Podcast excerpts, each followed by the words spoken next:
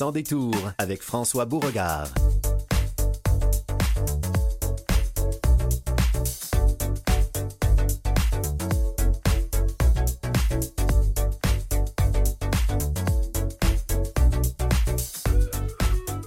Bonjour, ici François Beauregard. Nous sommes lundi le 13 février.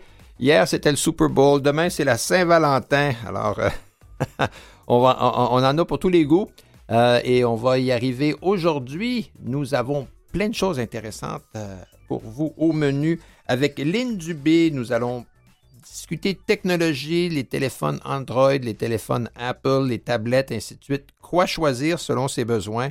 Mathieu Bédard, qui est directeur adjoint réadaptation au Centre des services sociaux Mauricie, Centre du Québec. Avec lui, avec Mathieu, nous allons parler des familles d'accueil et ça, c'est un, besoin constant euh, dans les services sociaux. Euh, des enfants, des jeunes ont besoin d'être accueillis. Qu'est-ce que ça implique être famille d'accueil? On en manque, mais aussi, il ne faut pas que ce soit n'importe qui.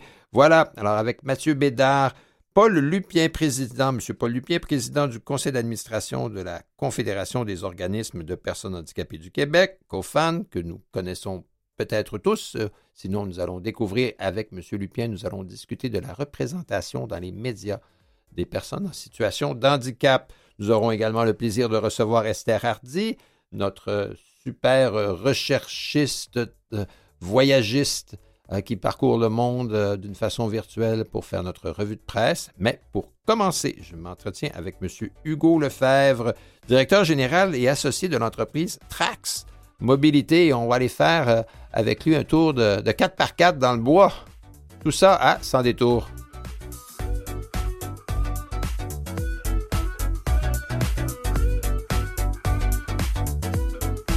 Monsieur Lefebvre, bonjour, comment allez-vous? Bonjour, bonjour François, ça va très bien. Ça va bien, vous êtes de retour de vacances, c'est gentil de prendre le temps de nous parler. Euh, ça me fait plaisir. Ah, Trax Mobilité, qui est une PME, hein, vous êtes une douzaine euh, là-bas à, Saint-Raymond-de-Portneuf, je pense. Euh, mm-hmm. vous, vous, faites quelque chose, quand je parlais d'aller faire un tour en 4x4, là, je riais pas, c'est vrai. oui, exact. Nous, euh, ben, on est un fabricant de fauteuils roulants tout-terrain. D'accord. Donc, euh, à la base, notre premier produit, c'était un, fauteuil manuel, donc euh, autopropulsé, avec des roues plus larges en arrière. Mm-hmm. On a même des suspensions arrière et une roue centrale avant là, surdimensionnée qui fait ça, que ça c'est un peu comme un trois roues finalement. Exact. C'est un trois roues, euh, justement, pour avoir euh, plus de stabilité. Euh, c'est comme ça qu'on a qu'on a dessiné notre premier produit. Puis ben là, on a toutes sortes de déclinaisons qui viennent avec ça, des options électriques avec une grosse roue en avant et aussi une option quatre roues motrices oh. qui va justement qui passe un peu partout, un beau VTT électrique. Qu'est-ce qui vous a amené à, créer l'idée originale? Pourquoi, pourquoi vous vous êtes lancé là-dedans euh, euh, avec vos associés? Qu'est-ce qui a, qu'est-ce qui a, c'est quoi l'étincelle? Ben, c'est un ami. Euh, en fait, j'ai un ami qui est en fauteuil, qui est paraplégique, et puis qui est lui-même inventeur, qui est même l'inventeur du premier fauteuil de, qu'on a qu'on a commercialisé. Puis il est, toujours associé avec nous. Là, il est là, mais c'est lui qui m'a sensibilisé, qui est venu me chercher, qui m'a démontré le besoin que les gens comme lui pouvaient avoir, euh, qui, qui, avec, souffraient avec un handicap, qui pouvaient avoir euh, le, manque qu'il y avait dans le, marché. Puis, euh, écoute, ça m'a parlé. Moi, le timing était super bon. J'ai, j'ai, ça se peut pas qu'on puisse pas, que vous pouviez pas aller jouer avec vos enfants dans le gazon. Oui, ouais, oui, parce que souvent, les, les, les fauteuils sont conçus vraiment pour des, je dirais, des surfaces euh, plates en terrazzo, là, c'est institutionnel, on est à l'intérieur. Euh, dès qu'on sort, ça commence à, être parfois problématique là, avec les trottoirs ou les conditions météo. Alors, mais votre fauteuil, le Trax, lui, il, peut aller partout. Oui, exactement, c'est ça. Il y avait un, il y avait un, il y avait un manque entre le fauteuil d'intérieur régulier qu'on connaît et le, fauteuil sportif très spécialisé. Nous, on arrive avec un produit qui est vraiment monsieur, madame, tout le monde à l'intérieur, euh, à l'extérieur, dès qu'ils sortent, dès qu'ils passent la porte. D'accord. Euh, que ce soit pour euh, le, gravier, le, gazon, même le sable de, le sable de plage, la neige battue, la neige, la neige plus durcie, donc tous les, endroits qu'un fauteuil régulier ne peut pas aller, nous, nos fauteuils, ils peuvent, y aller. Et, ça, les, adaptations, donc les pneus, je suppose, la traction doit être plus vous, êtes chaussé, si je peux dire, avec des pneus d'hiver, façon de parler. exact, des pneus cramponnés, un peu style vélo de montagne. D'accord. Puis, en plus, ben, il doit, la, suspension, comment absorber les réalités du terrain, justement, si on s'en va dans des endroits plus accidentés? Ben oui, exactement. La suspension est arrivée, euh, justement, c'est une option qui est arrivée, qui est indispensable, qu'on a, qu'on a développée. Une suspension sur les roues arrière. si quelqu'un nous pousse là, euh, dans, dans, dans, un sentier qui a des racines, c'est le fauteuil puis le dos de la personne qui prennent tous les coups, puis euh, ça, ça, nous empêche d'aller de, de, prendre une vitesse intéressante parce qu'on on veut pas trop brasser la personne. Puis donc, nous, avec les suspensions comme ça, ben, ça nous permet d'aller d'avoir un beat plus le fun quand on va se promener dans le bois, qu'on soit accompagné ou non. D'accord. Et en, termes de dimension, est-ce que ça peut rentrer dans une fourgonnette? Euh, est-ce que le, poids aussi, ça doit être plus lourd comme véhicule? Ah, pas tellement plus lourd. C'est un fauteuil qui est haut de gamme. On, on est avec tout en aluminium, donc un produit qui est un matériau qui est léger.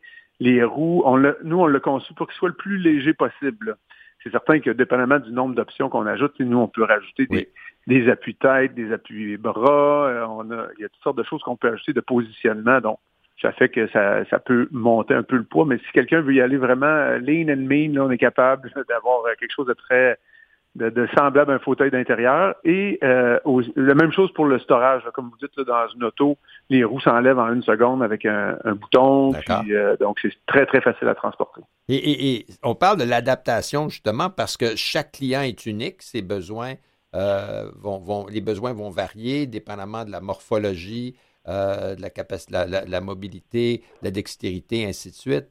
Comment vous faites l'adaptation?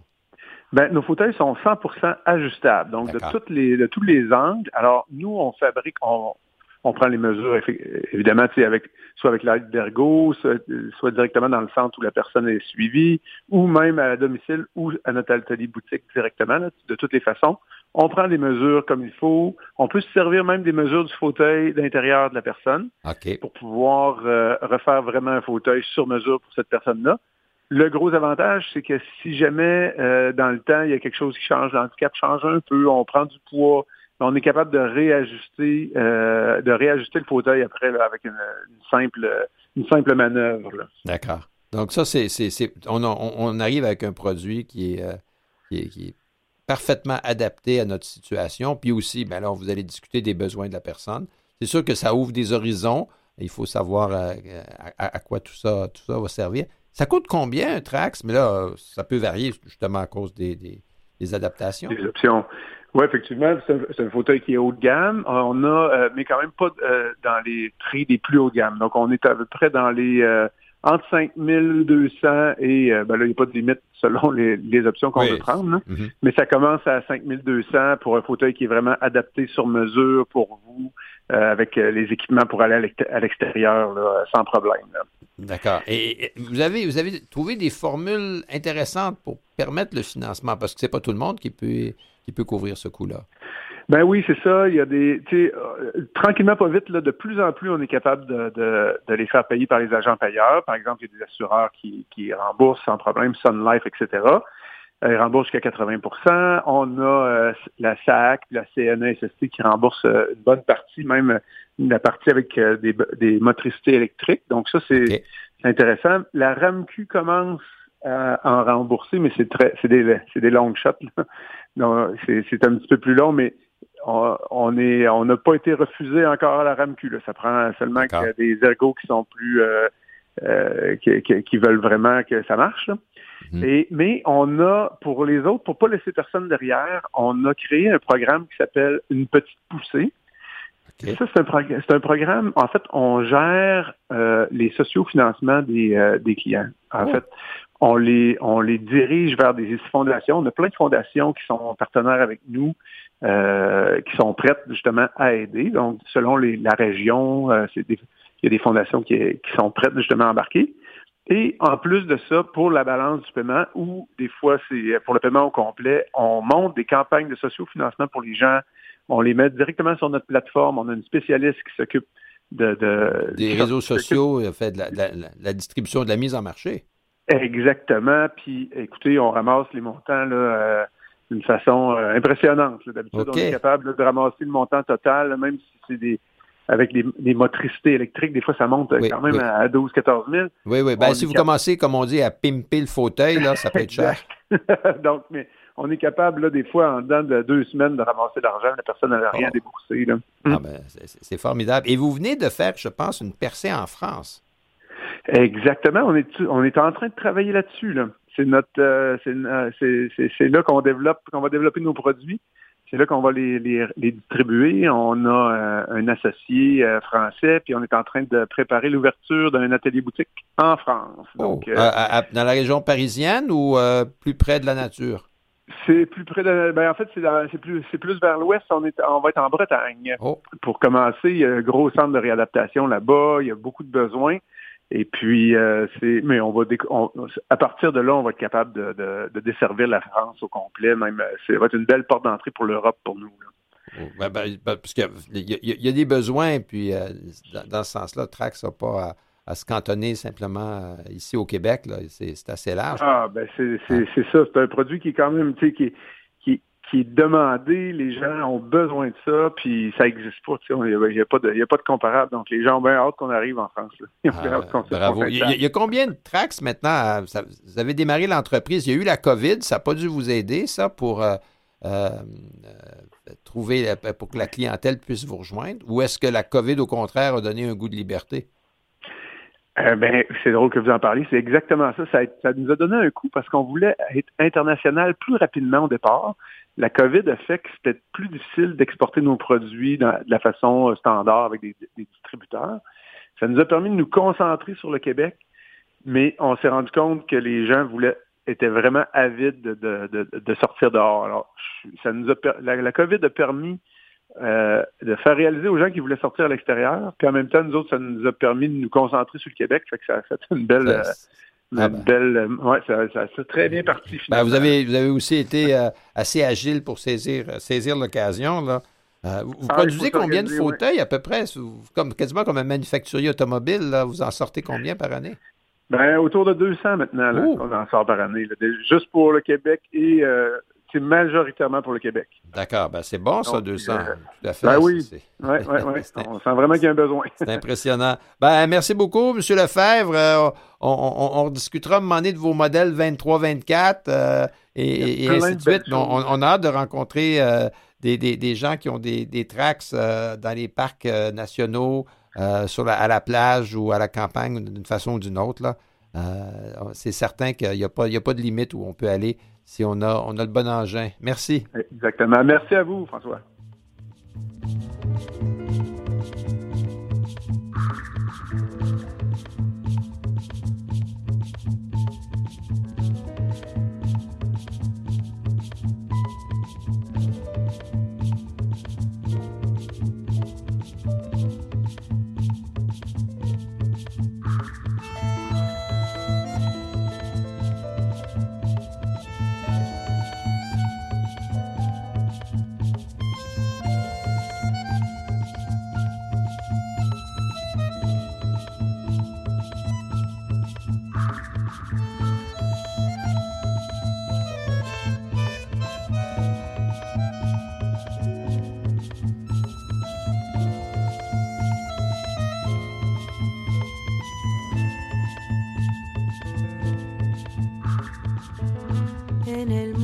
Ah,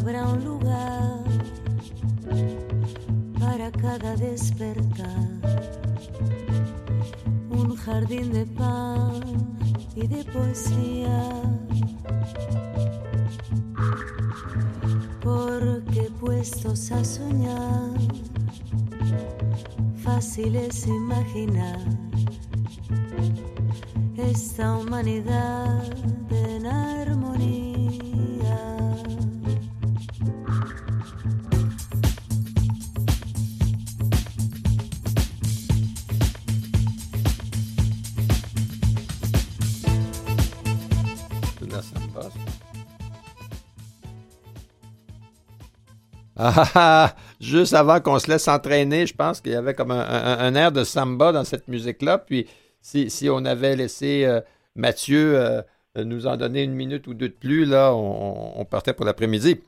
Voilà. Alors, on, revient à nos, à nos sujets du jour. je suis en compagnie de Mme Lynn Dubé. Bonjour, Mme Dubé. Bonjour, M. Beauregard, ça va bien? Bonjour. On, va, on va vous voyez, mais on va garder le, prénom Lynn. Vous êtes chef de programme en informatique adaptée chez INCA. Vous êtes chroniqueuse technologie au Canal M aujourd'hui. et eh oui. vous, avez un parcours intéressant, juste quand même pour euh, dresser, euh, dresser le décor. Handicapé visuel euh, depuis la naissance, vous avez utilisé le braille, les, effets grossissants, ou les, les synthèses vocales, ainsi de suite. Vous êtes mère de famille, ben ça c'est super, mais surtout, depuis quatre ans et demi, vous êtes en technologie adaptée, puis vous avez fait des études dans ce sens-là. Oui, tout à fait. J'ai fait en fait un baccalauréat en adaptation scolaire, ce qui me permet de pouvoir être euh, une enseignante, hein, parce que c'est beau de, connaître la matière, si on n'est pas capable de la transmettre, euh, on ne voit pas grand-chose. Puis euh, en 2012, quand mes enfants étaient adolescents, alors pas la période la plus facile, je suis retournée sur les bancs d'école à oh. l'Université de Montréal à distance, et oui, parce que j'habitais le Bas-Saint-Laurent à l'époque.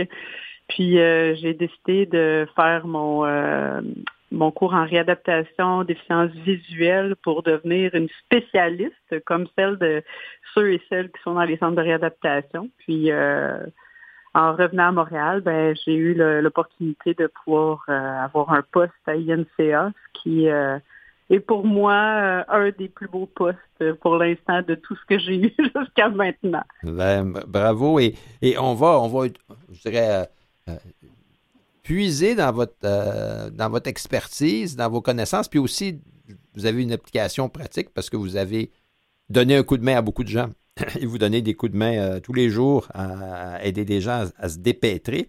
Puis la, première question qui me vient à l'esprit spontanément, là, c'est quel appareil choisir? Parce qu'il y a d'abord, il, y a deux types de, de systèmes d'exploitation. Il y a Apple puis Android. Euh, par où commencer? Ben, en fait, euh, ça va dépendre de qu'est-ce qu'on a euh, comme pathologie ou comme difficulté visuelle, parce que souvent, à base de vision, ben, les gens, ils vont choisir, ils vont aller plus vers Android parce que il y a des gammes de téléphones de plusieurs prix, hein, ce qui est moins un petit peu moins le cas pour Apple. Puis, ils ont une facilité pour euh, agrandir sur l'écran qui est comme plus intuitif. Fait que souvent, les gens vont aller vers ça, mais en même temps, bon, dépendamment si on a une dégénérescence ou pas, euh, ça peut valoir la peine de, de réfléchir avant d'acheter un téléphone. Puis c'est pas vos fournisseurs de téléphonie cellulaire qui vont vous aider. Non, ça c'est ils, sont, ils, carburent à autre chose, voilà. Euh, oui, oui, ils carburent au, montant qu'ils vont faire avec vous. ils, carburent, ils carburent au plan, hein, au contrat. Oui, oui, puis je vais en profiter pour, euh, pour inclure une petite info avant de, de statuer sur qu'est-ce que je préférerais ou non, ou ce que je propose davantage. Euh, ce, que, ce qui est pour moi une des choses importantes à dire à ma clientèle, c'est que si vous avez une déficience visuelle reconnue et que vous allez vous chercher un forfait euh, cellulaire, avec la plupart des compagnies, vous devriez avoir une réduction. Oh. Ou on vous demande une preuve, mais des fois, on ne vous la demande pas. Il y, a des, euh, il y a des places où on ne vous la demandera pas. C'est le cas, entre autres, de TELUS. Puis c'est considérable. Hein. il, faut, euh, il faut vraiment y penser parce que ça peut aller jusqu'à 20 dollars par mois sur oh! facture. De, de, réduction sur notre, sur notre contrat. Oui, oh c'est bon juste pour les cellulaires. Donc ça, c'est important de le savoir parce que des fois, mes clients, là, ils me disent Oui, mais pour Internet à la maison, puis là, là, là. on, parle de téléphonie cellulaire, on parle du téléphone intelligent qu'on a dans la main. Oui. Puis pour continuer à répondre à la question qui tue, ouais. Euh, ben moi, je vais privilégier l'iPhone. Pourquoi en tant que formatrice? Parce que l'iPhone, il y a un modèle.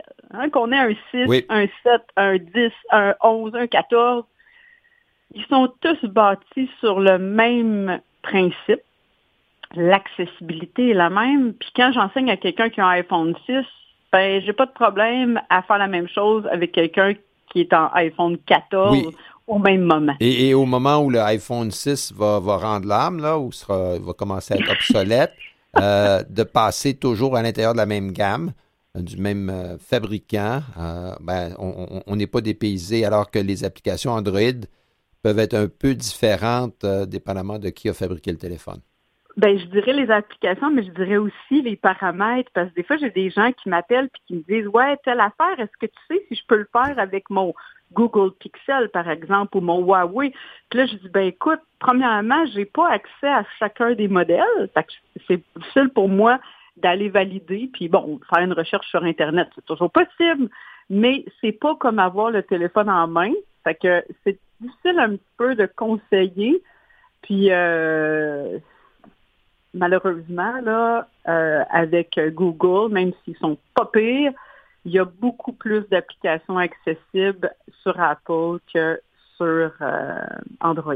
D'accord. Ben là, parce que le, téléphone, c'est une chose, puis son accès est une, en fait partie. Mais évidemment, au-delà de ça, ben on va mettre, on va télécharger sur notre téléphone toutes sortes d'applications, dépendamment de nos goûts, de notre façon de vivre. Euh, des choses qui nous intéressent ou de nos besoins. Alors, de savoir que les applications euh, Apple sont plus susceptibles d'être accessibles, ben, à la longue, ça fait une différence, ça, c'est sûr. Oui. Euh, puis quand, on est en dégénérescence, ben peut-être qu'il faut considérer le long terme. Fait que si on, s'habitue sur Android, puis que, oups, à un moment donné, il faudrait qu'on fasse le transfert vers Apple. Des fois, il est un petit peu plus difficile hein, parce que on se réadapte constamment, oui, oui, tout à fait. là, vous, me dites ça, puis moi, ça me fait mal au cœur parce que je fais de la rétinite pigmentaire, alors ma vision tente à, se détériorer au fil du temps. Puis ça fait des années que je suis sur Android. Euh, alors, il euh, va falloir un jour que, je me jette à l'eau. On vous accueillera avec ça, ça va, Oui, on va, travailler, on va travailler là-dessus. Euh, quoi qu'il en soit, mais là, on parle de téléphone, mais il n'y a pas que les téléphones, il y a les tablettes, il y a les PC, puis là encore, il y a des nuances. Ben oui, aussi. Bon, au niveau des PC, euh, étrangement, hein, je vais favoriser Apple pour ce qui est cellulaire, mais au niveau du PC, je vais moins favoriser le Mac parce que le VoiceOver sur le Mac est très, très différent. Euh, ça prend vraiment euh, une formation très, très étayée pour pouvoir bien l'utiliser. Puis, euh, par contre, au niveau du PC, ben, on, connaît les logiciels qui grossissent, comme le ZoomText ou euh, le, le JAWS qui nous permet de faire un petit peu comme le VoiceOver sur euh, l'iPhone. ah. La technologie nous a rejoint. ben ouais. vous, avez, dit quelque chose là, puis Apple, Apple hein, veut, veut, veut, lever la main. Oui, alors Effectivement. Euh, on n'a pas toujours le contrôle de ces bêtes-là. Ah, ils ont une personnalité, oui, c'est vrai. Quand je, quand je commence mes formations, je leur dis qu'on s'en va apprivoiser la bête. Exact. pour être capable tout à fait. de la maîtriser. c'est dans, dans, les, dans les. Quand vous faites des formations, c'est quoi les, les embûches euh, les plus fréquentes qui finalement euh, se, se, résolvent le plus facilement? À part de trouver le, bouton contact là, pour mettre euh, l'appareil en ouais, Ben, ben, je pense que c'est ce qui est le défi, parce que moi, je l'enseigne vraiment en mode sonore. Puis ce qui est le défi pour la plupart des gens, c'est euh, de comprendre qu'est-ce que c'est le focus de VoiceOver. Donc, euh, on, touche à l'écran, puis même si on le voit pas, VoiceOver va encercler un endroit qu'on a touché. Puis ce concept-là est très difficile à comprendre pour quelqu'un qui le voit pas.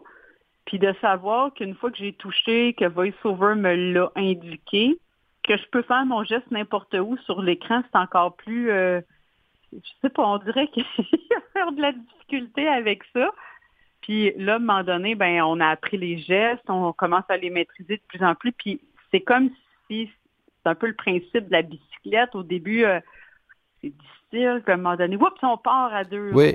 Ben, au, début, pour, ceux, d'entre nous qui ont déjà fait de la bicyclette, au début, on, brasse beaucoup le guidon, là, parce qu'on ah passe notre temps à corriger le chemin qu'on fait. Mais ça me fait penser aussi aux gens qui, euh, pour euh, appeler un ascenseur, ils vont pas ils vont pas appuyer une fois sur le bouton de l'ascenseur, mais ils vont appuyer continuellement ou à répétition, là, comme si l'ascenseur allait arriver plus vite. Euh, et, et, en, Malheureusement. Ben, ça marche pas tout à fait comme ça. Euh, et, souvent, avec un écran, avec des, commandes tactiles, on, va avoir, on, devient un peu, je dirais, nerveux, nerveuse. Puis on va commencer à, toucher un peu, un peu partout, comme si chaque fois qu'on touche, on peut peut-être régler un problème, mais finalement, on en crée d'autres. Oui, parce qu'en plus, avec VoiceOver, comme on sait, c'est pas la, sera pas la même gestuelle que si on n'avait pas VoiceOver. Puis euh, l'impact des doigts sur l'écran n'a pas le même effet. Hein. Si j'en mets un ou si j'en mets deux ou trois ou quatre, là, oups, il vient de se passer de quoi. Puis je pense que le plus gros défi, puis qui, qui se résout parce que les gens ils comprennent assez vite, c'est d'être attentif, d'écouter vraiment. Puis quand on n'est pas habitué avec le mode sonore, au début, ça nous tape même ses nerfs. C'est trop vocal. Là. OK, c'est assez, tais-toi. Ouais. Puis moi, je leur dis d'écouter vraiment comme il faut ce que VoiceOver vous dit. Ça va vous aider parce que ça va vous empêcher de faire des folies, d'ajouter des gestes parce qu'on a écouté et on sait ce qui s'est passé plutôt que j'ai pas écouté. Puis je vais essayer de faire de quoi, puis ça m'aidera peut-être pas au bout du compte. Fait tout ça, puis les, gestes de voice-over impliquent un son, quelque chose de sonore. Donc, à chaque fois que je fais un geste, puis que j'obtiens quelque chose, j'ai un son différent. Et ça, au début, les gens ne réalisent pas. Ben, parce que c'est finalement, c'est l'appareil qui nous donne un feedback, euh, qui, nous indique qu'on a passé dans un autre mode. Oui, ou que, ou que j'ai ouvert une application, que je l'ai fermée. C'est tous des petits sons qui sont différents qui me disent Ah, là, j'ai une boîte de dialogue qui vient de s'ouvrir. Alors, c'est pas négligeable pour savoir ce qui s'est passé à l'écran d'écouter. E-, e-, est-ce que, est que les, personnes qui vivent une adaptation, qui ont encore un résidu visuel, euh, peuvent avoir tendance à tricher un peu? Ah, ils, sont durs, hein, mais je, les appelle mes hybrides. Oui.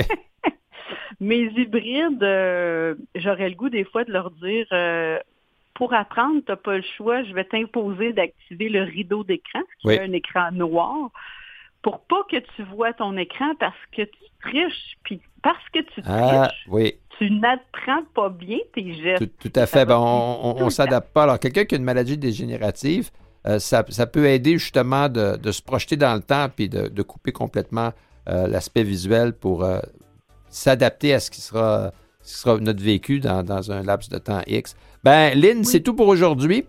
Ben, merci beaucoup. On, va se reparler certainement au cours des prochaines semaines, euh, prochains mois, pour euh, fouiller un peu plus loin puis euh, être un, plus pointu dans notre, notre découverte technologique. Bon, mais c'est excellent. Alors, bonne journée à vous. Merci. Au revoir.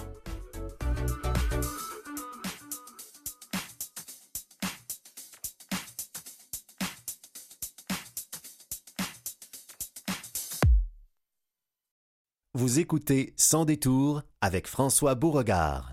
De retour, de retour après la pause, euh, j'ai le plaisir d'avoir en ma compagnie M. Mathieu Bédard. Bonjour, M. Bédard.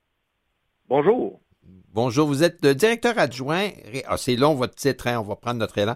Directeur adjoint réadaptation, délinquance et hébergement jeunesse au Centre intégré universitaire de santé et de services sociaux de la Mauricie et du Centre du Québec.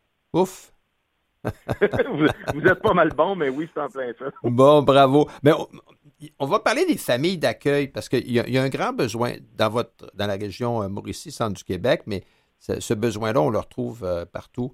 Euh, ce n'est pas qu'une situation mauricienne, centre du Québec.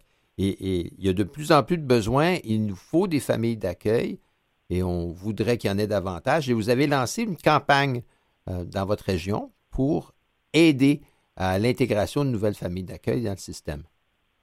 Absolument. On a, euh, de façon conjointe, nous, avec euh, la, FARIC, l'Association des, familles d'accueil, on a lancé une campagne qui s'appelle Créer l'étincelle. Donc, euh, une campagne qui se voulait positive, qui se voulait intéressante et axée sur toute l'importance du rôle de la famille d'accueil à l'intérieur de la communauté, dans le fond, pour venir en aide au plus grand nombre d'enfants possible. Alors, évidemment que c'est une, une campagne qui touche le cœur. Je me permettrais aussi de dire que c'est une campagne qu'on a voulu axer aussi sur une vraie réalité. C'est-à-dire qu'on a pris six familles ambassadrices. Ah, d'accord. Euh, qui, qui sont de réelles familles d'accueil. Et pour chacun de ces familles-là, ils ont des histoires différentes, mais les gens de la communauté peuvent se reconnaître à travers les parcours de ces différentes familles-là. Et on a voulu vraiment rendre la campagne assez authentique, vraiment axée sur, le vrai rôle que ces, ces gens-là peuvent jouer auprès des enfants. Parce qu'on on peut lire euh, des, dizaines de pages de documents qui expliquent de façon euh, formelle euh, ou presque administrative comment ça fonctionne. Mais au, bout du compte, c'est de l'humain. c'est des enfants qui s'intègrent dans une nouvelle famille, une famille qui les accueille. Et, c'est à ce niveau-là que le succès va jouer.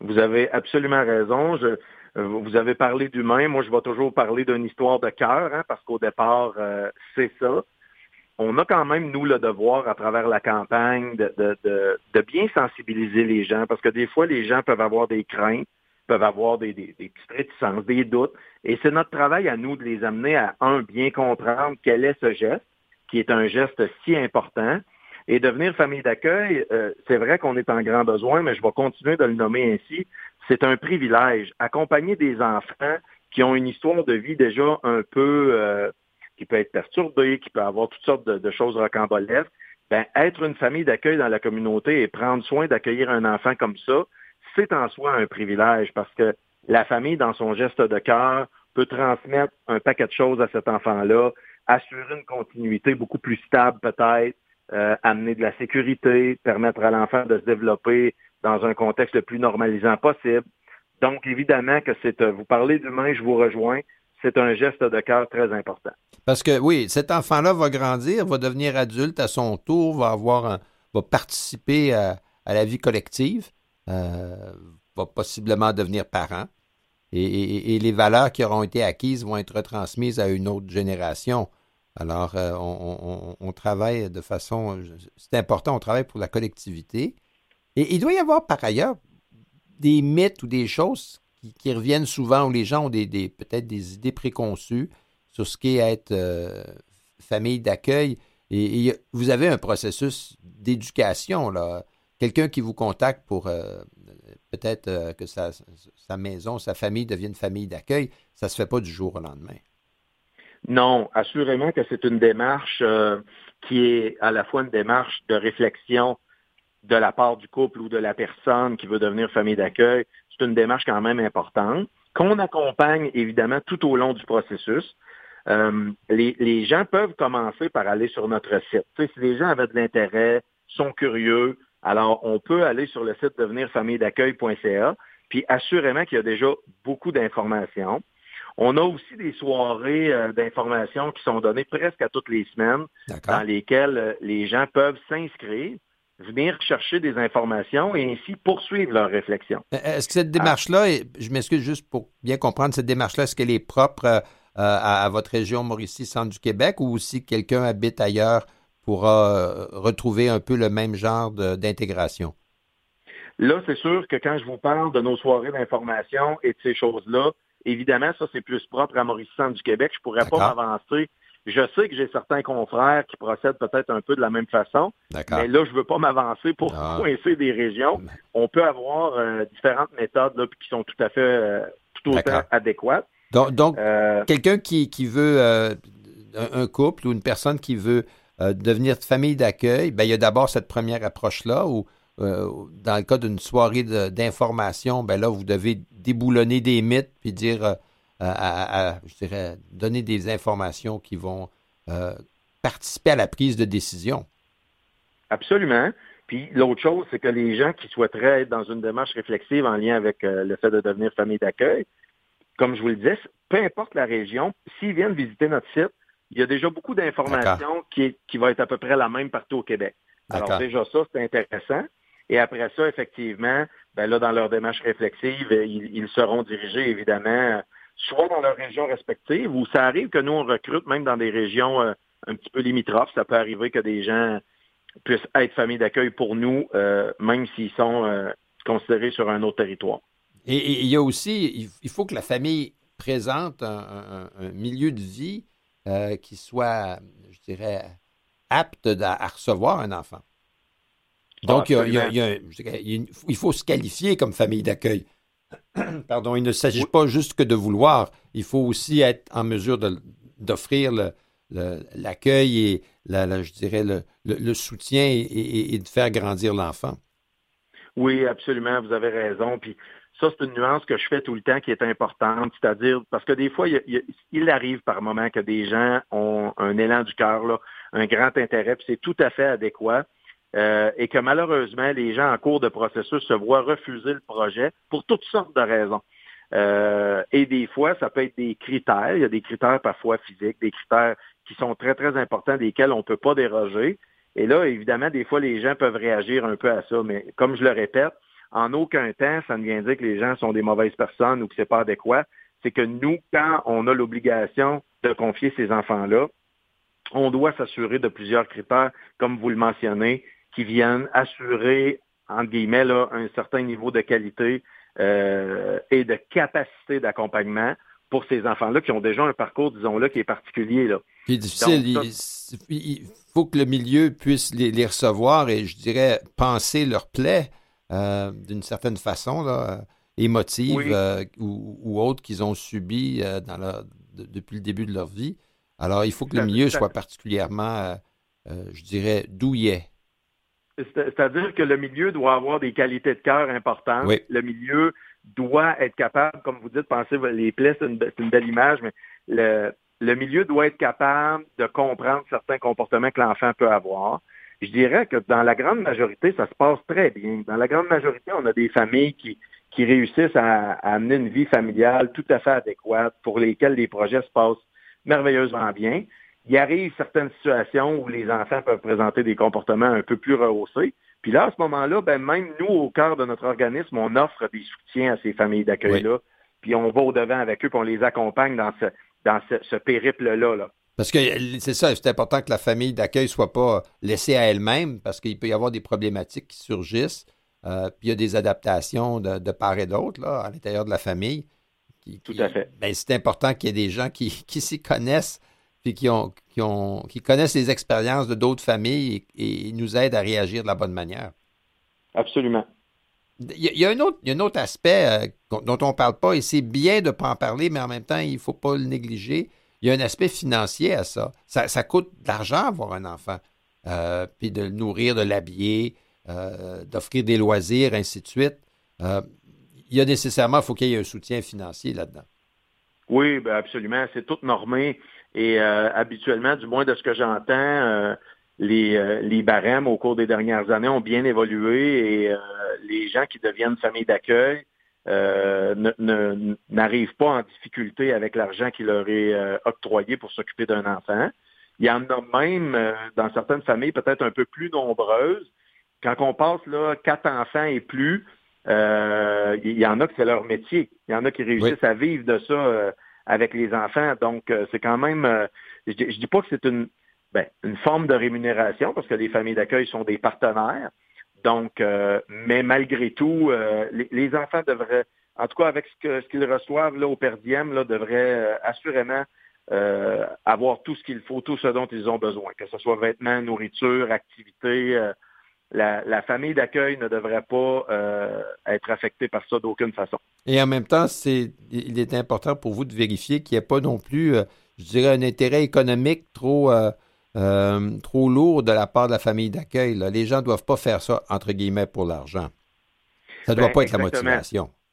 Non, exactement. C'est pas, c'est pas, c'est pas le, c'est pas ça qui doit être le moteur, parce qu'habituellement, on le voit dans certaines situations, malheureusement, quand c'est plus ça qui prime, on peut se questionner des fois sur certaines gestions de l'avoir de l'enfant ou des choses comme ça, mais encore là, il y a des gens qui doivent être en vigie par rapport à ça de notre organisme et qui vont vérifier ces choses-là pour s'assurer que.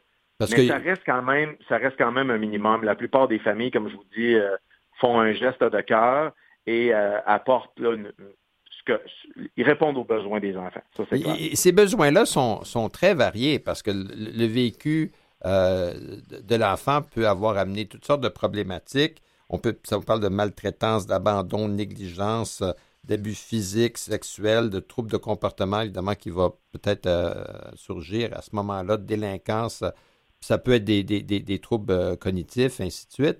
Et comment est-ce que vous faites pour déterminer que ben, vous devez faire le travail pour déterminer que telle famille, ça, serait davantage un enfant qui aurait telle ou telle problématique plutôt qu'une autre? C'est-à-dire que quand, ben, faut savoir que chaque famille d'accueil est évaluée au départ. Alors, à travers l'évaluation, ben, nous, on arrive quand même à bien cerner les gens, euh, voir un peu euh, quel est leur environnement, est-ce qu'ils ont déjà des enfants, etc. Et après, nous, notre travail, c'est ce qu'on appelle un travail clinique, c'est de faire ce qu'on appelle le meilleur pairage possible. Oui. Alors, c'est sûr que quand on, tend, on envoie un enfant, ben, on va tenter de faire un jumelage qui peut correspondre en fonction des besoins de l'enfant. À cela s'ajoute aussi toute une, euh, ce qu'on appelle dans le processus, là, une, euh, voyons, je cherche le terme, là, comme une, grille euh, d'évaluation qui est faite et qui vient positionner les besoins de l'enfant clairement. J'ai pas le bon terme, je l'ai oublié, excusez-moi, mais dans les faits, cette, cette, cette analyse-là, elle est faite et elle vient pondérer aussi le besoin de l'enfant et tout ça est bien arrimé avec le plan d'intervention de l'enfant, etc. Donc, quand on se retrouve avec ça, on a des outils balisés qui viennent permettre ces analyses-là et ces suivis-là. Alors, euh, et là, bien sûr, on y va euh, avec les capacités euh, des familles, puisque, comme vous le mentionniez bien, chaque histoire est un peu différente. Oui. Alors, on se permet, à travers l'évaluation, de bien accompagner les familles et de, les solliciter à la hauteur de ce qu'eux sont intéressés, sont intéressés à donner comme accompagnement. Puis nous, ben, notre travail est de proposer un jumelage adéquat avec leur situation. Parce que la, présence de l'enfant euh, à l'intérieur de la famille, ça peut être, parfois c'est temporaire, mais euh, la plupart du temps, je suppose qu'on vise une certaine pérennité. Euh, l'enfant va grandir dans, dans, sa nouvelle famille. Et il faut voir la, capacité de la famille d'accueil d'aller jusqu'au bout, si je peux dire. Absolument. Et, sa flexibilité par rapport au type de problématique qui peut, qui peut se présenter. Absolument. Puis je vais même rajouter un élément, c'est-à-dire, vous avez tout à fait raison, nous, on doit travailler à long terme parce que ce qu'on vise, évidemment, c'est le moins possible de déplacement pour l'enfant. Parce que chaque situation de déplacement est une situation qu'on peut, qu'on peut considérer comme traumatique pour l'enfant. Donc, c'est quand même majeur pour nous d'assurer une stabilité. Puis, au-delà de ça, on se doit aussi, au sens euh, clinique, de ne pas proposer un projet à une famille d'accueil qui viendrait, euh, mettons, soit nuire à, sa propre réalité si elle a des enfants, ou même euh, nuire à un projet qui serait déjà en cours. Alors, je vous donne un exemple. Ça peut arriver des fois qu'une famille d'accueil euh, prenne un premier enfant, lève la main pour un deuxième, et là, c'est notre travail d'évaluer si on place un deuxième enfant, est-ce qu'on va se trouver à nuire au projet du premier? Ah oui, tout à fait. Parce que peut-être la, la, capacité de la famille, c'est un enfant, malgré leur bon vouloir. Exactement. Et ça, des fois, les gens comprennent moins bien cette dimension-là on entend des fois dans les articles les gens qui disent Moi, j'ai levé la main, j'en aurais pris un autre. On comprend. Mais sachez qu'il y a des analyses qui se font, puis il y a des professionnels qui vont évaluer chaque famille.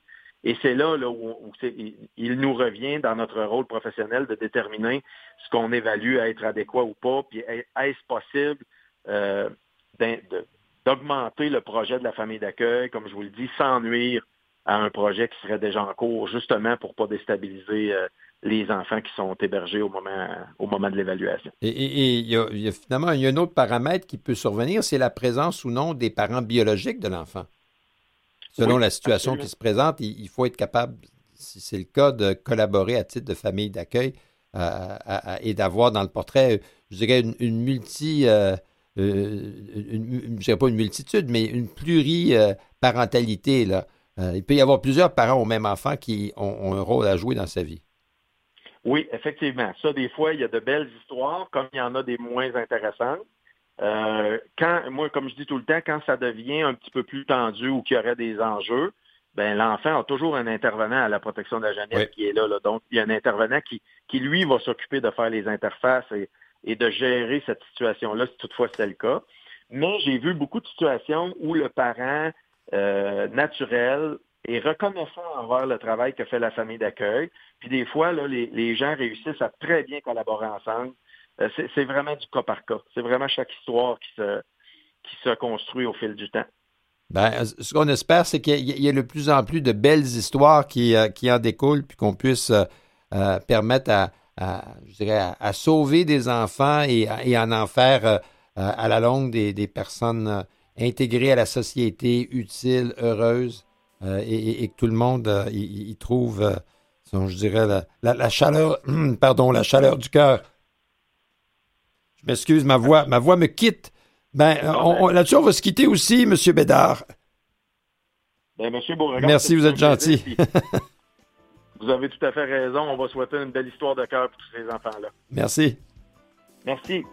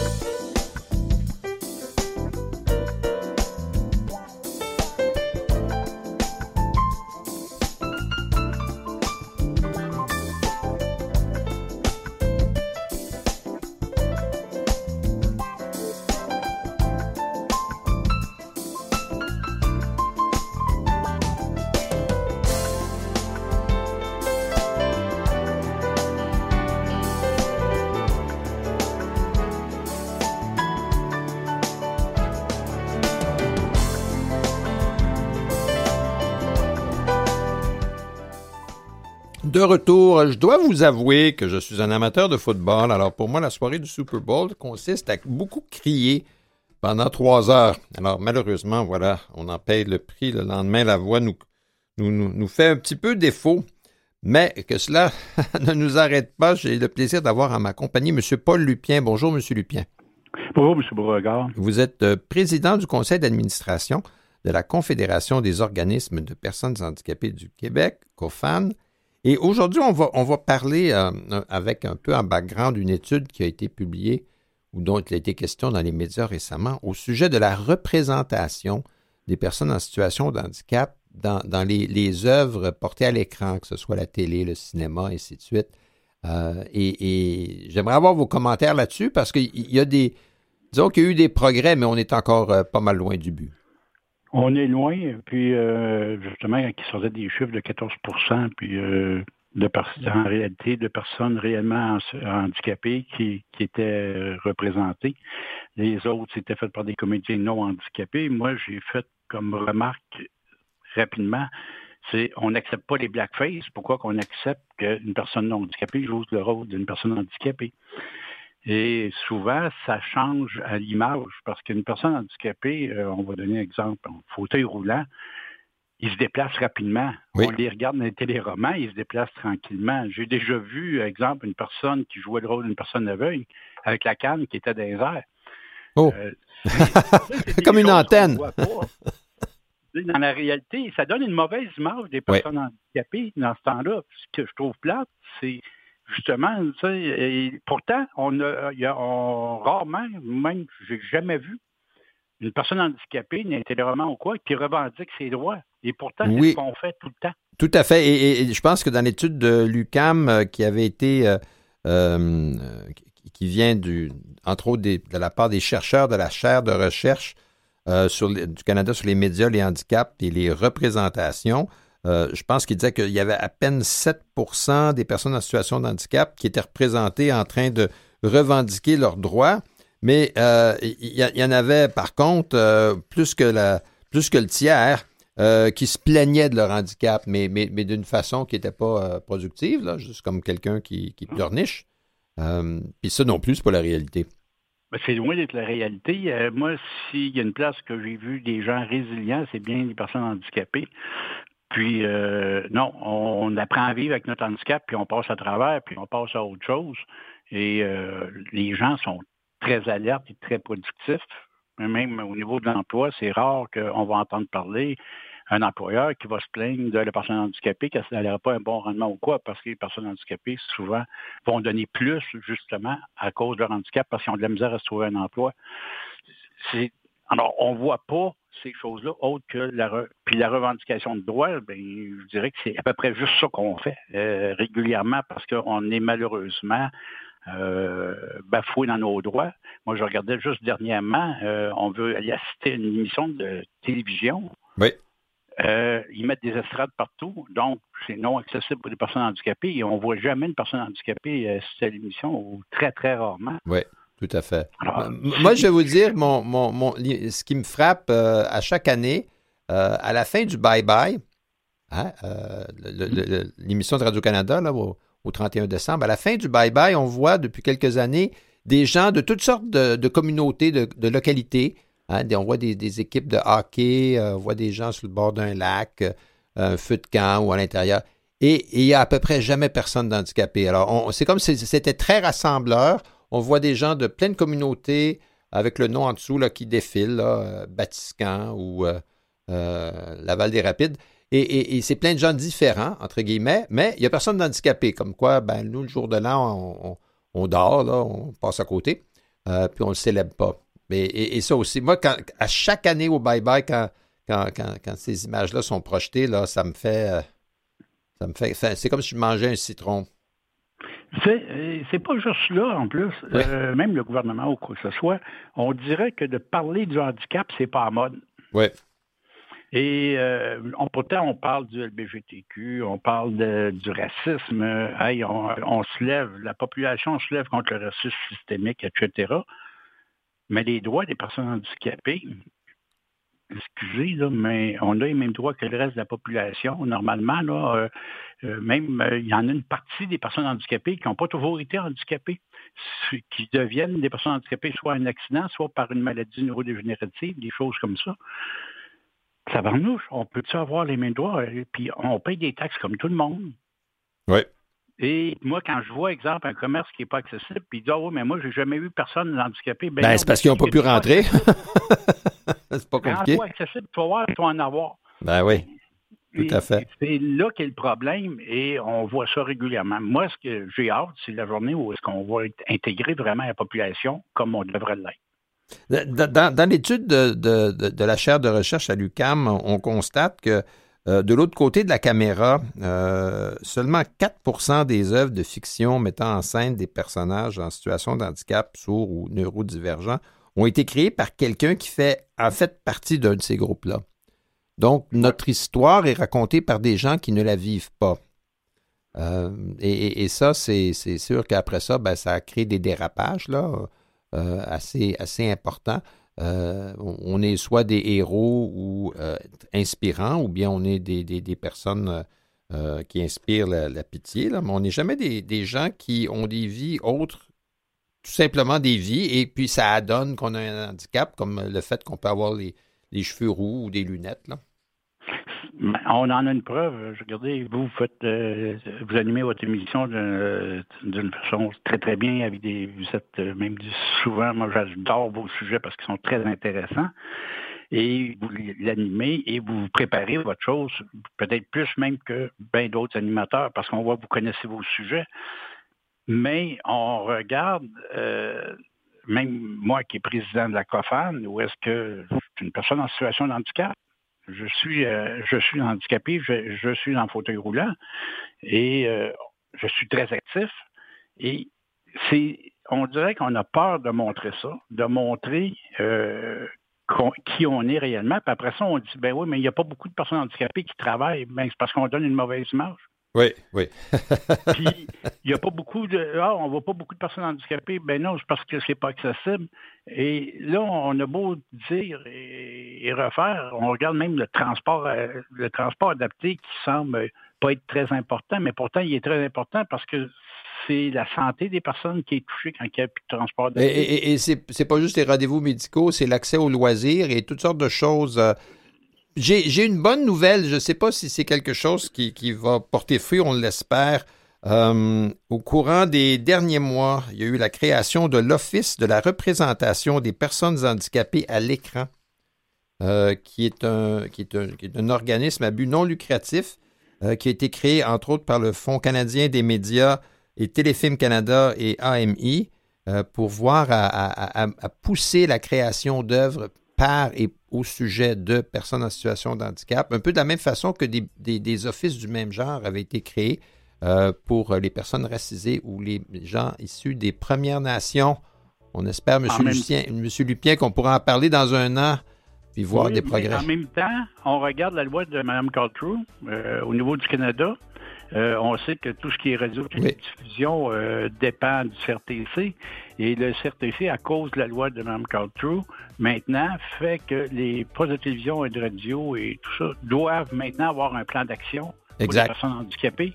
Tout à fait. Ça inclut la production et ça inclut aussi ce qu'on va voir à l'écran. Exactement. Ben, c'est tout pour aujourd'hui, M. Lupien. On, on, va en reparler, c'est sûr, parce que c'est un sujet sur lequel on ne démordra pas.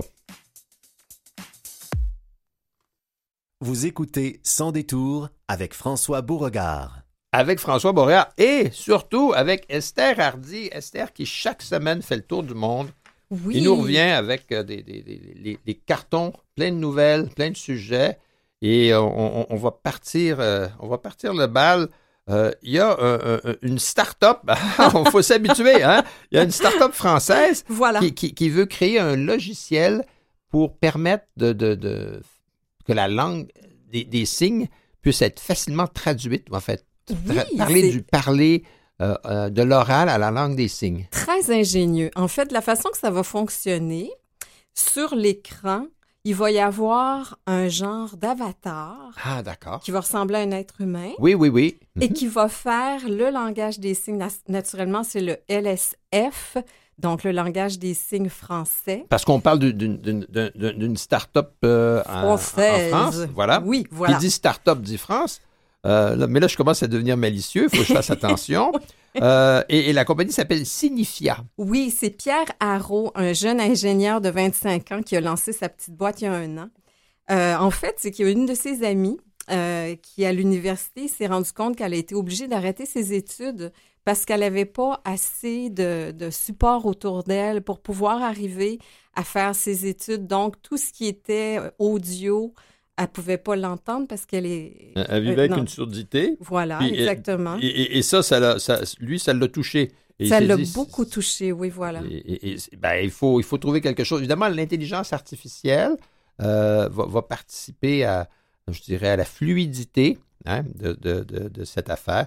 Euh, c'est, moi, je pense aux gens qui, en ce moment, font de, qui, sont des, interprètes euh, de langue des signes ah. qui vont être obligés peut-être, parce qu'on voit ces gens-là à l'écran qui, qui, traduisent euh, en langue des signes ce qui est dit euh, à haute voix.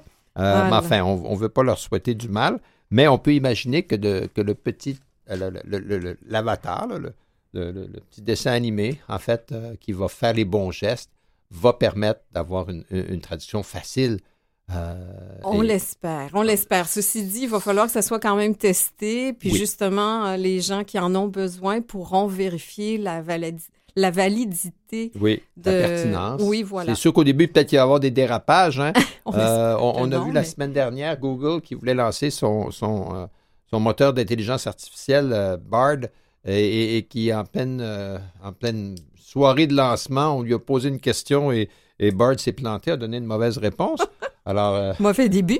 ouais, mauvais début. Enfin, mais c'est pas grave. L'idée est là et, ça peut faire beaucoup, beaucoup de chemin. Oui. Parlant euh, de, langue des signes, euh, d'une façon plus artistique, il existe le chant signe. Oui, c'est juste le nom est intéressant, mais on devine chant et signe. Donc, le chant signe, je pense que ça existe depuis quand même un certain moment. C'est un danseur Adamo, qui lui a rencontré, euh, en fait, c'est des Canadiens en plus. Donc, Adamo est en français. en, euh, à Berlin, il a rencontré euh, des Canadiens qui lui ont appris le, le chant signe. Et en revenant en France avec une dame qui s'appelle Laïti, qui, elle, euh, a commencé à apprendre la langue des signes là, à l'âge de 15 ans, ils ont créé ensemble cette discipline artistique, ben, ils l'ont créée. En fait, je pense qu'elle existait déjà, mais mettons qu'ils ils, l'ont, ils, l'ont, ils promu. Ils en ont fait la, oui, la promotion, tout à fait. Voilà. Ils, s'y plongent. Ils s'y plongent complètement, puis ils ont vraiment innové au maximum. Ils disent que c'est un art qui est en constante évolution. Donc, on peut comprendre que c'est euh, de l'interprétation de la langue des signes sur la musique. Avec une danse. Donc, Avec une danse. à la fois, ils dansent et ils signent en même temps. Oui. Écoutez, je pense qu'il faut qu'on le voit, François, pour comprendre exactement la valeur et la beauté de l'œuvre. Mais d'après ce, qu'on, ce qui explique, il peut y avoir des mimiques il peut y avoir euh, justement beaucoup de danse et des, des, le langage des signes. La, la, langue des signes qui, donne le, texte, mais en même temps, il y a une expression artistique voilà. qui, qui, peut être plus euh, dansante ou, simplement d'expression faciale. Et donc, ils peuvent reproduire de la, poésie, des œuvres. Exactement. C'est ce que, d'ailleurs, c'est ce qui m'a touché en lisant cette nouvelle-là, c'est que euh, on dit que euh, en fait, c'est lui, euh, Laïti et Adamo disent que finalement, c'est la poésie de la, de la, du langage des signes, finalement. De la, langue des signes. Et, chant signe, déjà, le, nom est joli. Oui, très hein? beau. Alors ça, euh, évidemment, on pense au chant du cygne, là, mais il faut pas, pas le dire. C'est pas tout à fait cela. Mais, mais voilà. Maintenant, dans, dans, un domaine, mais là, beaucoup plus terre-à-terre, toujours en France, il est question de rendre les gares accessibles. Oui, le gouvernement français veut rendre les gares accessibles à 70 en fait, pour tous ceux qui ont une mobilité réduite. Euh, donc, euh, c'est le délégué ministériel à l'accessibilité, Carole Guecci, qui a donné pour objectif de rendre accessible d'ici la fin 2025 70% des gares aux personnes en situation de handicap. Mais bon, il y a des critiques à ce niveau-là parce qu'il y a un objectif qui était déjà rendu. selon le président de l'Association Mobilité Réduite et cofondateur de la Galaxie Mobilité Réduite, M. Jean-Michel Royer, euh, il estime que, bon, cet objectif-là n'est finalement pas très atteignable. Parce qu'il y, a toute la, la, je dirais, ce qui est mis en place à Paris pour euh, les Jeux olympiques, hein, bientôt. Ah, c'est vrai. Euh, et il y avait, il y a vraiment comme un, un effort, une, volonté, une promesse d'accessibilité pour les Jeux, que la, que la capitale française, Paris, devienne totalement accessible. Alors, il y avait une cible 2024. Là, on est rendu à 70% des gares. Il faut comprendre, gare, on ne parle pas que Gare du Nord, là. le métro, on, parle de hein. vraiment toutes les stations de train de banlieue, ainsi de suite. Euh, Puis il y en a beaucoup, hein, c'est très. Oui, oui, oui, il y en a partout. Euh, mais M. Royer, lui, pousse plutôt le tramway en disant le tramway, c'est simple, c'est de niveau, ça ne demande pas d'adaptation, puis d'escalier, puis d'ascenseur. Alors, voilà, ah, voilà peut-être que c'est de ce côté-là qu'il faudrait se On, on va espérer, hein, oui, pour les parents olympiques, au moins que, que ça aille bouger un peu plus, là. Dans, un, toujours en France, et, on voit des fois, c'est intéressant de voir comment les, sociétés abordent des sujets de façon, euh, de façon différente. Euh, il y a eu un Conseil euh, national consultatif des personnes handicapées qui s'est réuni début février et l'occasion d'un débat public sur le thème Quelle vie intime, affective et sexuelle pour les personnes handicapées? Et ça, et ça c'est un domaine où il y, a, il y, a, un tabou et des préjugés, là, c'est ben, des murailles. On peut comprendre François quand même. Ben oui, tout à fait. Mais euh, et, là, il existe un concept en France qui, ici au, Québec, je ne pense pas existe. Il s'agit des, assistances ou des assistances sexuelles. Oui, d'après ce que j'ai cru comprendre, ça existerait probablement déjà en Belgique. Et le problème est très clair et très simple c'est que quand on parle d'assistance sexuelle, naturellement, on peut imaginer que c'est quelqu'un qui donne du plaisir à une autre personne pour que, justement, elle se sente bien. L'idée est là. Bon, euh, ça veut naturellement dire qu'on doit passer par la légalité. Donc, est-ce que notre euh, l'organisme qui va offrir ce service-là va devenir taxé de proxélytisme? Est-ce que la personne qui va le recevoir, euh, qui va le donner, va devenir une forme de prostituée? C'est tout ça qui doit être. ou bien ça devient très encadré avec oui, voilà. un, peu comme des gens qui sont dirais, des, des- des préposés aux bénéficiaires, mais avec une spécialisation. C'est très intéressant que vous dites ça, François, parce qu'à date, ça se fait sous la couverture, on va le dire, là, au figuré et peut-être au pratique, on ne le sait pas. Mais justement, c'est des assistants qui le font. Oui. Euh, bon, puis tout ça est un peu délicat encore là parce que il faut quand même éviter aussi l'harcèlement, tu sais. Je veux Tout dire, à fait. Oui, on, peut penser que la, la- la personne euh, salariée qui euh, offre cette prestation euh, puisse devenir euh, elle-même, lui-même ou elle-même victime de harcèlement de la part du, du bénéficiaire du service. Alors, c'est, c'est pas évident à encadrer. Mais en même temps, ça amène, le- la- la- ça nous oblige à avoir un débat sur euh, comment les milieux de vie, entre autres, pour les personnes en situation de handicap, quand il y a une institutionnalisation, comment les milieux de vie ne sont pas conçus pour favoriser l'intimité, euh, que c'est Ouais. très difficile pour ces, ces- ces personnes de, de vivre leur sexualité d'une manière ou d'une autre parce qu'ils ont comme pas d'espace à eux ou à elles.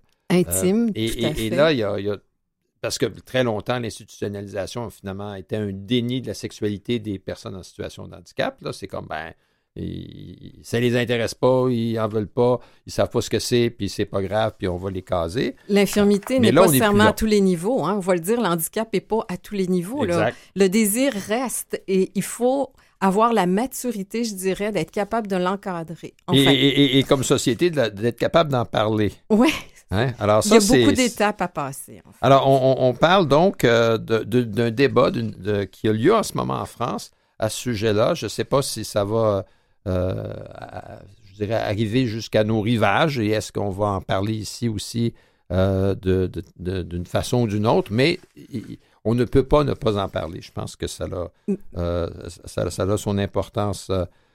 Cela dit, on va se transporter maintenant. Ouf, on, on change de continent. Ah, Complètement.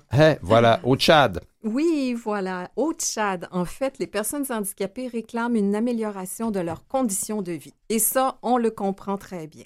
Donc, il y a une journée euh, qui est consacrée, en fait, la Journée nationale des personnes handicapées, qui a eu sa 29e édition le 7 février. Et à ce moment-là, les personnes qui, ont, qui sont en condition d'handicap ont demandé euh, finalement qu'on leur offre de meilleures conditions. Et d'ailleurs, en fait, le gouvernement est très ouvert à la, à la chose. Bon, maintenant, il faut qu'il qu'il commence à, je dirais, les, les, que, les, que les pieds suivent les babines, comme on dit. Oui, ben, il faut, il les faut être capable de. euh, il faut être capable de. de- de- de- c'est c'est bien de le dire. Tout le monde est pour la vertu. Oui, tout à fait. Encore faut-il qu'il y ait une. Euh, que- volonté cette volonté politique. politique. se traduise par des gestes, des gestes concrets, parce que souvent on parle de, euh, de, de- je dirais de, de, de culture ou de communauté où le, le handicap est encore vu comme une fatalité. Euh, oui, et, et là, Oui. la, la- la possibilité de faire autrement peut parfois être reléguée. Oui, puis comme on disait, bon, on en a parlé plusieurs fois, même la semaine dernière, Oui, on C'est parlait que- du Burkina Faso la semaine dernière. c'est que euh, surtout dans les régions, dans les grandes villes, les services sont un petit peu mieux offerts. Donc, ils donnent la possibilité aux gens d'aller faire de la formation, de, de devenir autonomes, etc. Donc, à partir du moment où les gens sont pas autonomes, on a l'impression qu'on n'a pas besoin de s'occuper d'eux finalement. Oui, exact. Ils revendiquent rien, bon. C'est important de voir euh, que ben, au, au Tchad euh, ou, ailleurs, euh, dans, dans- les pays d'Afrique de l'Ouest ou en Europe et, même chez nous, là, euh, on, on passe notre temps à, à- à pousser sur des portes. Là. Certaines s'ouvrent plus facilement que d'autres, mais euh, c'est certainement un pas dans la bonne direction parce qu'une 29e édition tout de même de la Journée Oui. nationale des personnes handicapées, ben, ça fait déjà près de 30 ans que cette Exactement. préoccupation existe, existe au Tchad et on, on- on va suivre ce dossier-là de très près. En parlant de très près, ben, on va se rapprocher de chez nous. Hein? Voilà, après la pause.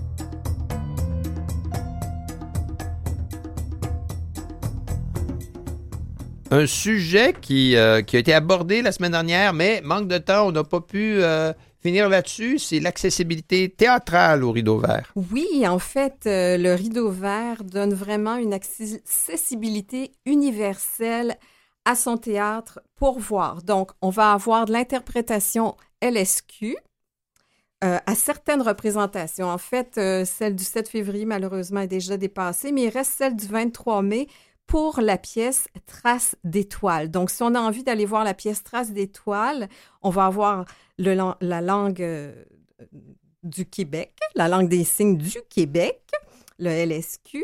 Donc, on n'a qu'à réserver. Il faut vraiment le dire d'avance, par contre, pour qu'il puisse vous réserver une place, tout simplement. Là. Ensuite, il y a de l'aide à l'audition. Oui. Ça, c'est très intéressant aussi. Ça, c'est le deuxième mardi du calendrier des représentations. Oui, encore là, je vous donne tout de suite la représentation. Ce serait le 16 mai pour Traces d'étoiles. Mais il y a quelque chose, je pense, le 21 ah, mars aussi. Pif, hein? pif luisant, le 21 mars. Donc, il faut simplement, euh, en fait, euh, syntoniser le 105,3 à notre téléphone intelligent ou en tout cas une. et, et, là, à ce moment-là, on a, on, a, on a les. Euh, on peut entendre. On peut entendre. Ah, mais là, ça, ça, fait, ça va faire du bien. Parce que beaucoup de. Je pense qu'il y a beaucoup d'appareils pour les gens qui sont euh, qui ont un handicap euh, auditif. Auditif, merci. qui ont le, pas un genre de Wi-Fi, mais enfin, ça, ça, fonctionne très bien. Et si jamais on n'a pas d'appareil, le rideau vert peut nous en, prêter. non, non, nous faire. Ah, ben ça, c'est gentil. Oui, c'est fantastique. Il faut juste leur demander à l'avance. Hein. On peut aussi avoir, je crois que c'est dans les mêmes représentations que celle du LSQ, du sous-titre codé en français. Euh, laissez-moi regarder pour les dates. Oui, en fait, c'est le 16 mars et le 21, euh, le 21 mars et le 16 mai. Aussi. Qui sont aussi les mêmes dates. Oui, voilà.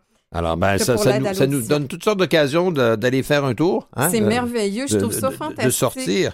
Mais quand on sort, ah ah, la rue est-elle accessible? la question piétonne euh, à, Montréal, au ah. sujet de laquelle nous allons faire euh, une émission spéciale. On vous en reparlera au cours des prochaines semaines. Oui, euh, il, y a, il y a une, une, grande consultation organisée par la, la, Ville de Montréal.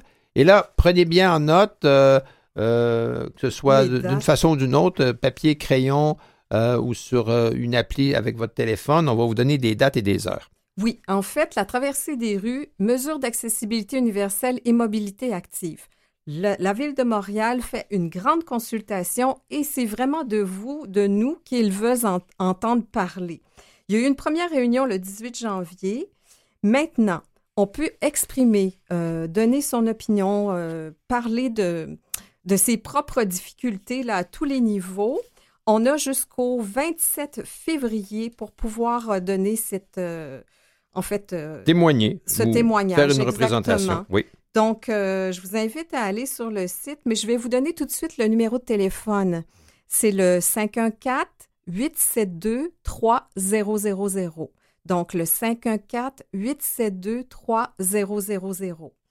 Suite à ces témoignages, il y aura ensuite le 14 mars une visioconférence de la commission. D'accord. Donc, euh, qui sera suivie le 27 mars euh, par une autre, une autre réunion qui, elle, sera en personne. Donc, la première, euh, le 14 mars, c'est en visioconférence et le 27 mars, ce sera dans la salle du conseil d'hôtel de ville. Et à, chaque fois, on pourra présenter euh, notre, euh, notre opinion, notre opinion euh, dans la mesure où nous nous sommes inscrits avant le 27 février. Exactement. Donc, si on veut participer à la réunion visioconférence du 14 mars ou en personne celle du 27 mars, il faut avoir été, il faut falloir s'être inscrit le 27 février au préalable parce qu'évidemment, eux, ils doivent bâtir une sorte d'ordre du jour. Voilà. Et il y aura les conclusions qui seront données le 10 mai. Mais ça, on va en reparler. On, aura le temps, de, pardon, d'en reparler euh, plus avant. Il y, a, une autre initiative de la ville de Montréal qui, qui, est un peu parallèle à celle-là. Euh, dont euh, les, gens du RAM nous ont fait, nous ont fait connaître. Ça s'appelle Accessibilité universelle Venez imaginer une vision ambitieuse pour 2030, 2030. Alors, vous rêvez d'une ville accessible et inclusive, vous avez envie de participer à la transformation de votre ville. La Ville de Montréal et ses partenaires, en collaboration avec la coopérative Meilleur Monde, vous invitent à participer à un atelier pour contribuer à mieux définir une vision solide et ambitieuse en accessibilité universelle. Ah Cette vision servira ensuite au personnel de la ville pour prendre des engagements centrés sur vos besoins. Alors, ce qui est proposé, c'est de participer à un atelier de travail de trois heures. Alors évidemment, il faut, s'y engager. Là. Euh, c'est pas juste dire euh, euh, j'aimerais avoir un, feu sonore à tel coin de rue. Là, il faut, euh, avoir quand même une participation active pendant trois heures.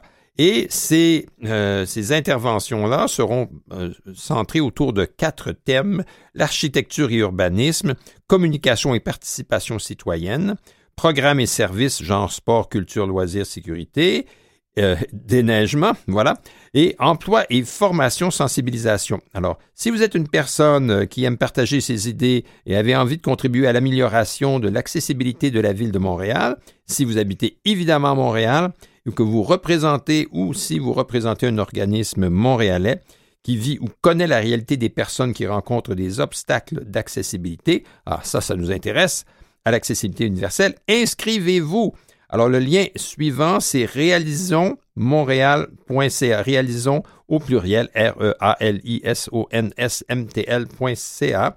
Et vous pouvez y participer. Les dates de ces ateliers de trois heures sont le 8 mars, le 23 mars, le 4 avril et le 18 avril. Certains sont en personne, d'autres sont en réalité virtuelle. Et pour réserver votre place, c'est avant le 19 février. Et le 19 février, c'est bientôt. Alors, si vous voulez réserver vos places, bien, faites ça tout de suite. Réalisons Montréal. C'est là où vous devez vous inscrire. Merci. C'était le petit bulletin de ce côté-ci et je vous relance la balle, Madame Hardy. Oui, parce qu'on continue. Piéton Québec, qui est un organisme, fait son premier sommet sur la question piétonne. Donc, on... On, est dans le piéton, là. oui, voilà. puis on prend soin de nous et cherche présentement des gens qui seraient intéressés justement à partager leurs pistes de solutions, leurs outils, leurs actions, les actions qui permettraient la mise en œuvre d'actions concrètes pour favoriser les déplacements à pied dans les milieux de vie québécois. Donc, on vous invite à remplir le formulaire de proposition qui est sur le site de Piéton Québec d'ici le 24 mars à 18 h. Et, ça, c'est pour préparer un premier sommet sur les questions piétonnes qui aura lieu les 16 et 17 octobre 2023 à Drummondville. Drummondville, qui, comme on le sait, est le centre du Québec. Euh, ben, c'est parce qu'on se réunit toujours à Drummondville parce que c'est toujours, toujours proche. Hein? Voilà. C'est plus facile pour tout le monde. Avant, hein, on, on, passait à côté du Madrid, là, qui était comme un. Hein? c'est là qu'on mangeait, puis on faisait le plein d'essence quand on allait à Québec. Euh, mais sans blague, à Drummondville, les 16 et 17 octobre, le premier sommet sur les questions piétonnes organisé par euh, Piéton Québec. Piéton Québec. Donc, encore une fois, on s'inscrit si on veut y participer et témoigner de notre, de notre vécu à titre de piéton.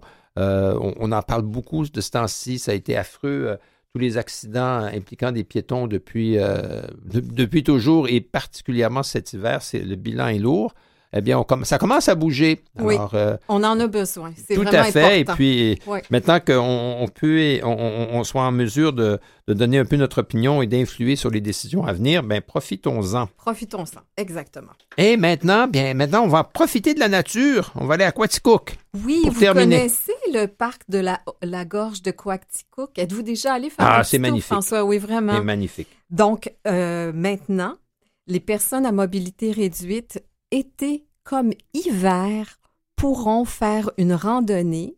Ah.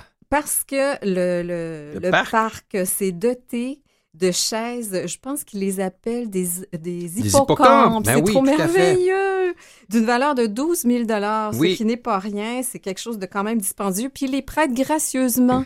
Ça demande pas un sou. Donc, les gens qui sont à mobilité réduite puis qui aimeraient aller faire une belle randonnée été comme hiver, en fait, peuvent y aller. C'est incroyable. Ces hippocampes-là vont même dans l'eau. Mhm. ben, ils, ont aussi, ils ont aussi euh, acquis un DAU, euh, qui est une sorte de, berceau dans lequel des on, peut littéralement transporter quelqu'un qui a, des, difficultés motrices importantes. À chaque année, des fois, il y a, il s'est déjà arrivé qu'il y ait des courses de DAU pour monter le Mont Harford, mais ça, c'est une autre histoire.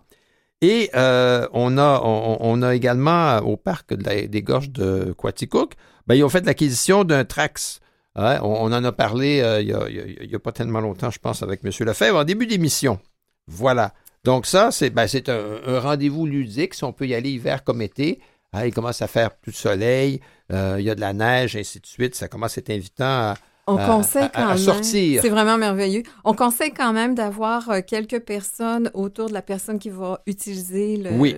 l'hippocampe. Ben, euh, oui, tout à fait. je pense que c'est peut-être préférable de s'informer puis réserver. S'il y a un nombre limité d'équipements disponibles, ben, il ne faut pas être déçu si on arrive là-bas. Puis euh, il n'en reste plus. On est peut-être mieux d'appeler au parc de la gorge de Quaticook pour, pour, s'informer puis faire des réservations euh, on a parlé euh, récemment beaucoup du transport adapté qui était parfois et souvent problématique. Il, semble qu'en Colombie-Britannique, ils ont les mêmes challenges. Oui, exactement. Donc, le, gouvernement vient de lancer un projet pour augmenter les taxis accessibles en circulation. Donc, c'est sûr que, bon, pour le moment, euh, si on pense à Londres, qui ont 100% des fameux taxis noirs. Gros taxis noirs, là, qui sont comme des. des, des...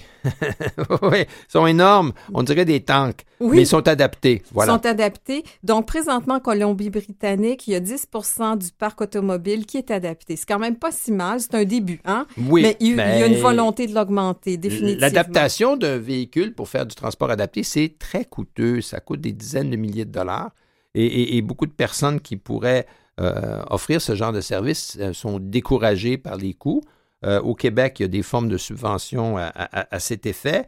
Et, là, maintenant, ben, c'est en Colombie-Britannique où on réclame une aide pour élargir le, parc automobile adapté en Colombie-Britannique. Alors, c'est à suivre. C'est une excellente chose que le gouvernement s'y mette, là, finalement. Tout à fait. La semaine prochaine, on va continuer à parler de tas de trucs qui se passent, entre autres en Ontario, euh, pour les services euh, à domicile. Hein, on aura le temps d'en discuter plus avant la semaine prochaine. Ben, merci beaucoup, Esther. Merci, François. Esther Hardy, notre euh, globe-trotter virtuel, voilà, qui, nous revient toujours avec plein de sujets intéressants. Monsieur Mathieu Tessier, qui est là derrière la vitre et, et qui s'occupe de nous mettre en onde avec sa sa dextérité habituelle. Merci Mathieu. Claire Guérin, notre recherchiste qui nous trouve plein de gens super intéressants à rencontrer chaque semaine. Et François Beauregard qui vous dit merci et à la semaine prochaine.